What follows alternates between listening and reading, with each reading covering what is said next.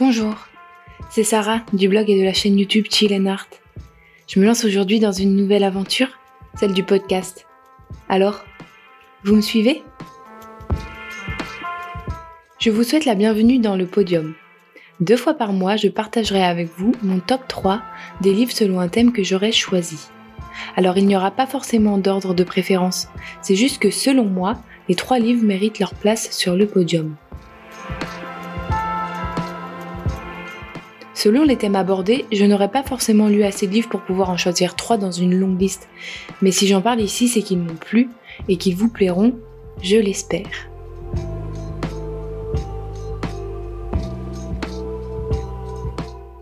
Un thème, deux émissions par mois, trois livres. 3, 2, 1. Alors, qui mérite sa place sur le podium?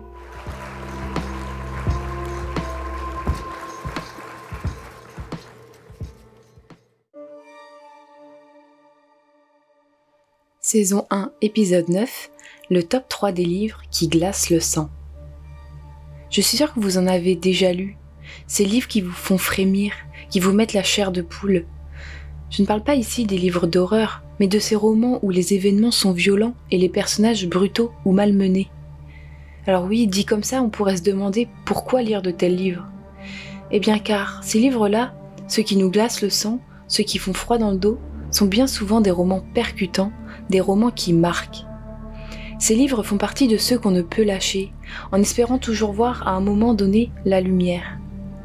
On a parfois envie que tout cela s'arrête, mais l'auteur ou l'autrice nous plonge dans son univers, et alors, en apnée, nous dévorerons le roman et reprendrons notre souffle qu'une fois le livre terminé. J'ai donc aujourd'hui envie de vous parler de trois romans qui m'ont marqué, m'ont fait trembler de peur, de froid et d'effroi, mais que jamais je n'oublierai. Alors, quel livre mérite sa place sur le podium?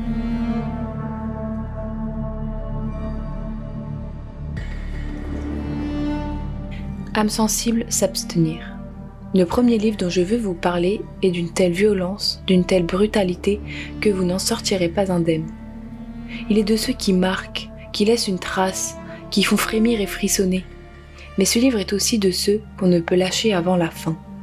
Il s'agit du premier roman signé Dimitri Rouchon-Bory et paru en janvier 2021 aux éditions du Tripode. Le démon de la colline au loup, ça parle de quoi?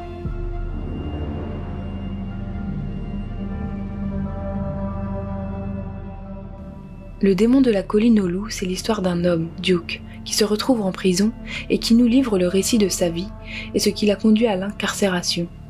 Il raconte, bien à sa façon, son enfance, l'inceste, les humiliations, le sentiment d'être traité pire que comme un animal. Il raconte comment il a été placé dans une famille d'accueil et comment il va lui être difficile de grandir normalement, lui qui est détruit et traumatisé.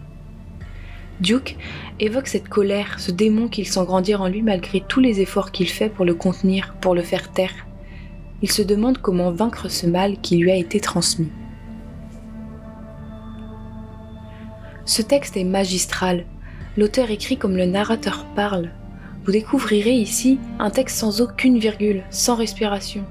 Ce n'est pas un récit, mais plutôt un flot d'anecdotes, de sensations qui se déversent sans interruption et avec urgence. On se sent immergé, submergé dans cette histoire qui prend aux tripes.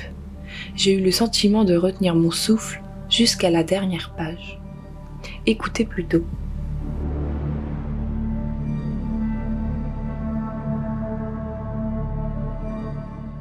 Un psychologue est arrivé.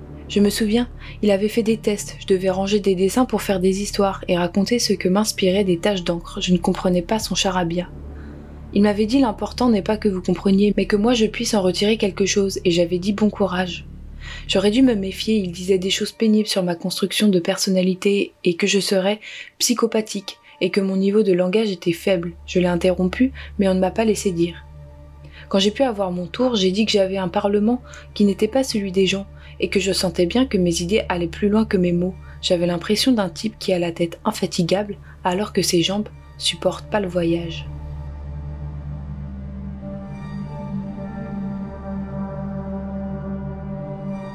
Comme vous avez pu l'entendre, le narrateur se confesse sur l'horreur de sa vie, dans un langage, son parlement bien à lui, sauvage, naïf, primaire, mais tellement intense. Dimitri Rouchon-Bory nous transporte avec ce roman au plus profond de l'âme de Duke, et cela donne une lecture éprouvante, percutante, brutale, mais pour autant sublime. Alors, inspirez profondément et lancez-vous.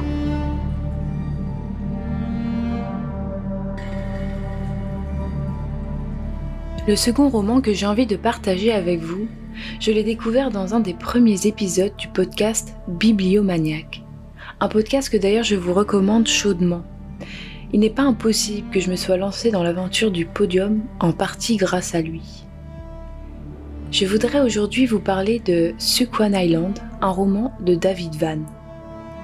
Il est paru en janvier 2010 aux éditions Gallmeister et a reçu le prix Médicis étranger 2010. Alors ce Quan Island, ça parle de quoi?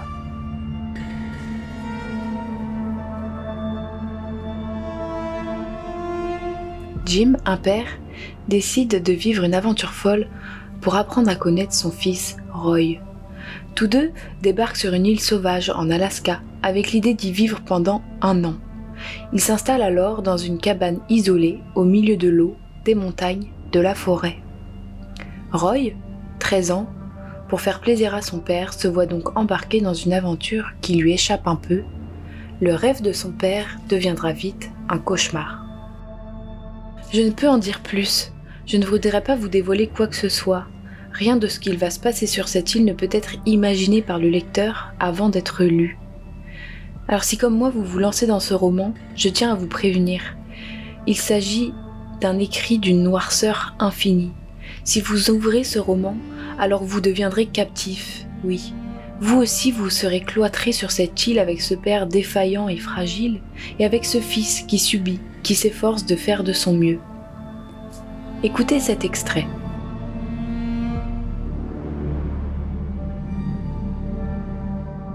À travers la ramure des arbres, il aperçut quelques étoiles pâles, mais bien plus tard, après que le ciel se fut découvert.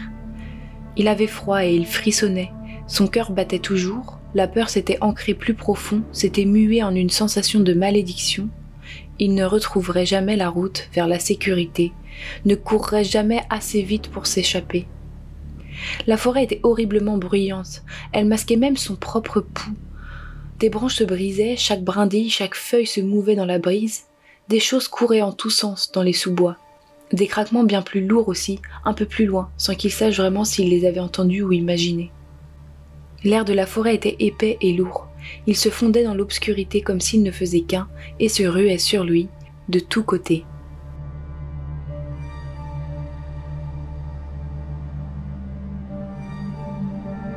Ce roman est absolument éprouvant. Il s'agit d'un huis clos à ciel ouvert où les grands espaces ne suffisent pas à atténuer l'oppression que l'on peut ressentir à la lecture. Lorsque l'on croit être arrivé au climax de l'histoire, il arrive toujours quelque chose d'inattendu, de terrible et qui échappe à tout contrôle. On a envie d'hurler, de secouer les personnages, de dire stop, mais c'est trop tard.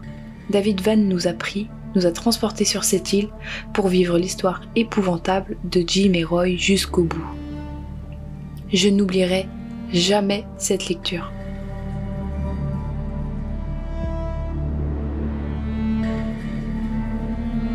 Le dernier livre du jour est Né d'aucune femme du romancier Frank Buis. Je tenais à vous parler de ce roman qui m'a bouleversé tant par l'histoire que par la plume de l'auteur.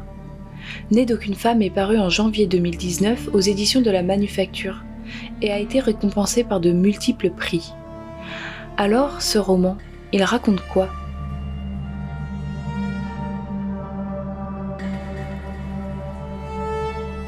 Né d'aucune femme commence aux côtés de Gabriel, un prêtre à qui l'on demande de bénir le corps d'une femme à l'asile.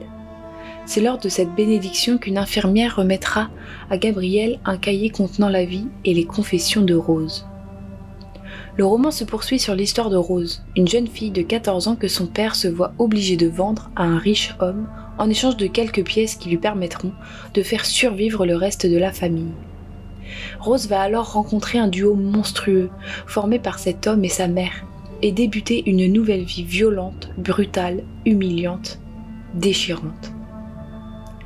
Dans ce roman polyphonique à la construction parfaite, Frank Bouis nous raconte le destin de Rose au travers les voix des différents personnages qui l'entourent.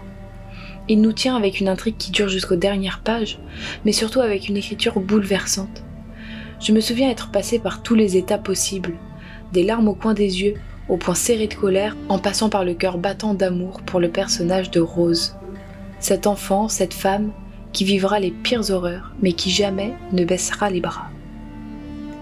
J'ai envie de vous lire cela.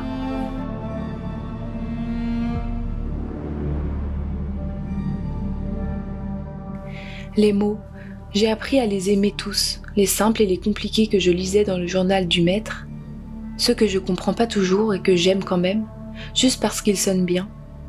La musique qui en sort souvent est capable de m'emmener ailleurs, de me faire voyager en faisant taire ce qu'ils ont dans le ventre, pour faire place à quelque chose de supérieur qui est du rêve. Je les appelle des mots magiciens.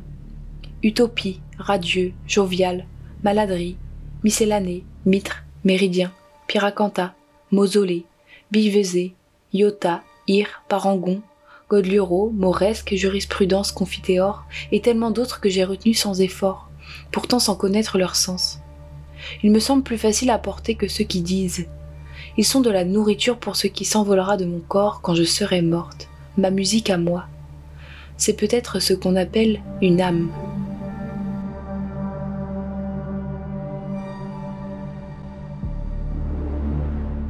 Rien qu'à feuilleter à nouveau les pages de ce livre, je sens une émotion monter en moi. Je ressens la puissance du roman et de ses personnages.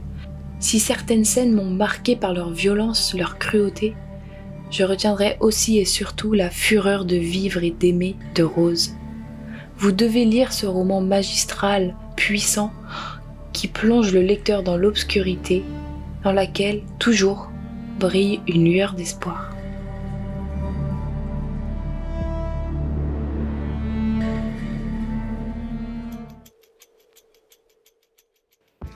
Merci à vous d'avoir écouté le podium. J'espère que cette émission vous a plu. C'est tout nouveau pour moi. Si c'est le cas, n'hésitez pas à vous abonner au podium sur vos plateformes de podcast ou de streaming. Rendez-vous sur Instagram, sur mon compte Chill Art Insta ou sur YouTube.